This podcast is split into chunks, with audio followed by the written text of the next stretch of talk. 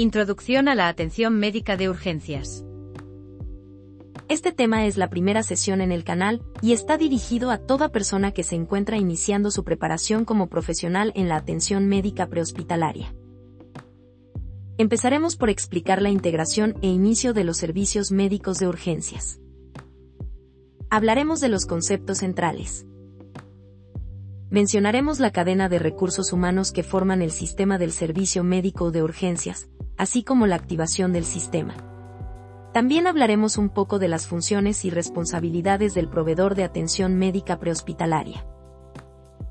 Para conocer un poco de la atención prehospitalaria, es necesario mencionar sus inicios, en los cuales no era considerado como atención médica, ya que los primeros registros de estos servicios se vieron documentados durante conflictos armados, donde era necesario brindar apoyo o ayuda a soldados lesionados en el campo de batalla.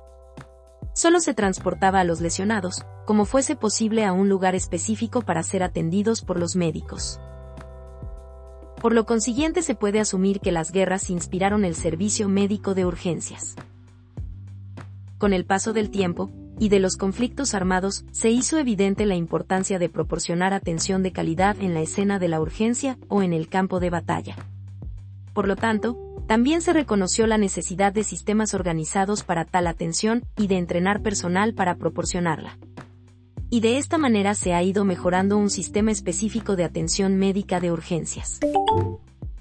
Durante todo este tiempo ha cambiado y evolucionado, hasta convertirse en el sistema actual donde encontramos al Departamento de Transporte de los Estados Unidos, el cual es responsable de proporcionar un sistema de transporte rápido, seguro, eficaz, accesible y cómodo, basado en modelos desarrollados como la Ley Nacional de Seguridad Vial, el Sistema de Servicios Médicos de Emergencias, el Registro Nacional de Técnicos en Emergencias Médicas y la Ley de la Administración Nacional de Seguridad Vial se ha establecido un programa de valoración con un conjunto de estándares para los sistemas de servicios médicos de urgencias. Los cuales son regulación y política. Cada servicio médico de urgencias debe contar con legislación facultativa que permitan que el sistema exista. Gestión de recursos. Debe haber una coordinación centralizada de recursos para que todas las víctimas de traumatismos o urgencias médicas tengan igual acceso a la atención básica de urgencias y transporte por parte de personal certificado, en una ambulancia certificada y equipada, a una institución apropiada. Recursos humanos y entrenamiento. Como mínimo, todo el personal prehospitalario de transporte, los que viajan en las ambulancias, deben tener entrenamiento a nivel de técnico en urgencias médicas con base en los estándares de educación nacional, a cargo de instructores calificados y certificados. Transporte. El transporte seguro y confiable en una ambulancia es un componente crítico. La mayoría de los pacientes puede trasladarse en ambulancias terrestres, siendo este el traslado más utilizado. En cambio, otros pacientes requieren un transporte rápido o traslado aéreo. Instalaciones. El paciente con una enfermedad o lesión grave debe ser llevado de manera oportuna a la instalación apropiada más cercana. Comunicaciones. Debe haber un sistema de comunicación efectivo que comienza con el número de acceso universal de emergencias, el 911. Comunicación del radiooperador a la ambulancia, de una ambulancia a otra, de la ambulancia al hospital y de un hospital a otro. Información y educación al público. El personal del Servicio Médico de Urgencias puede participar en los esfuerzos para educar al público sobre su papel en el sistema, su capacidad para tener acceso al sistema y sobre la prevención de lesiones. Dirección médica. Cada sistema de servicio médico de urgencias debe tener un médico como director responsable de las actividades del personal del sistema. El director médico delega la práctica médica a proveedores no médicos, como los técnicos en urgencias, y debe participar en todos los aspectos del sistema de atención al paciente. Sistemas de traumatología. Cada estado debe tener legislación para desarrollar un sistema de traumatología que incluya uno o más centros traumatológicos, lineamientos de triage y traslado de pacientes traumatológicos, programas de rehabilitación, recopilación de datos, necropsias obligatorias y medios para gestionar y asegurar la calidad del sistema. Evaluación. Cada estado debe tener un programa para evaluar y mejorar la efectividad del sistema del servicio médico de urgencias, conocido como programa de mejora de calidad, un programa de aseguramiento de calidad o una administración de calidad total. El sistema ha mejorado y seguirá mejorando para brindar un servicio oportuno y eficiente a las víctimas que lo requieren mediante la evaluación y mejora continua. Como mejoras, se mencionan algunos conceptos. Las ambulancias ahora brindan atención médica durante el traslado como una extensión del hospital en medida de lo posible y los recursos disponibles. El servicio médico de urgencias se compone de la cadena de recursos humanos. Cuando se genera un accidente o un evento que comprometa la vida de uno o más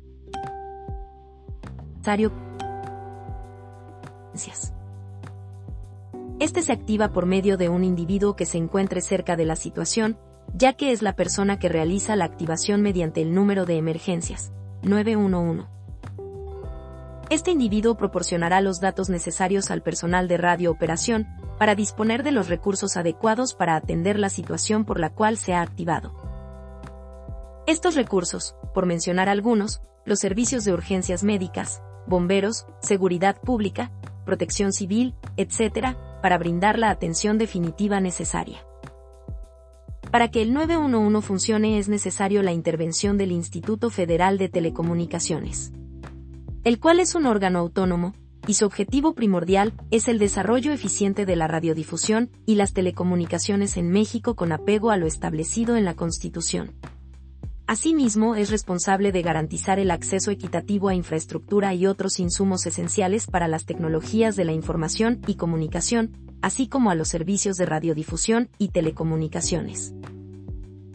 Para tener acceso al sistema del servicio médico de urgencias, en el 911 es necesario contar con un acceso telefónico para informar la urgencia.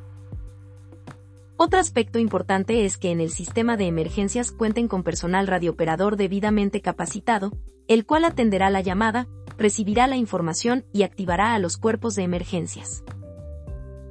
El 911 tiene la capacidad adicional de identificar automáticamente el número telefónico y la localización de quien llama.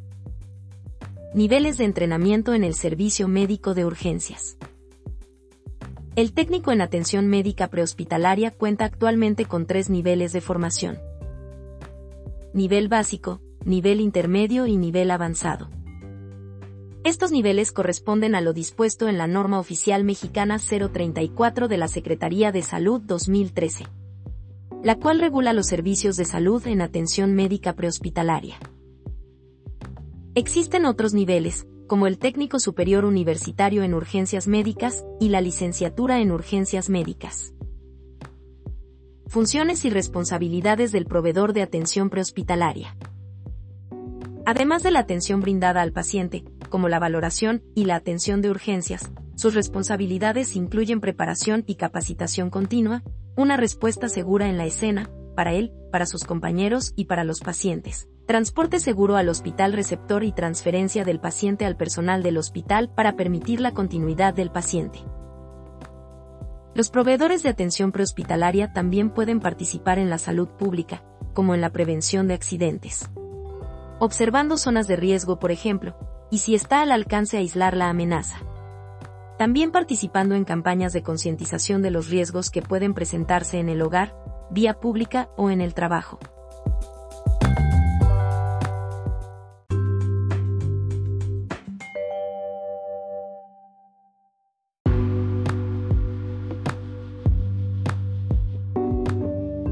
Por el momento ha sido todo de esta sesión.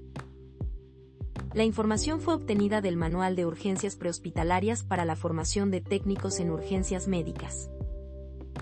Continuaremos produciendo contenido esperando ser de tu agrado. Síguenos en nuestra página de Facebook www.facebook.com diagonal Hasta la próxima.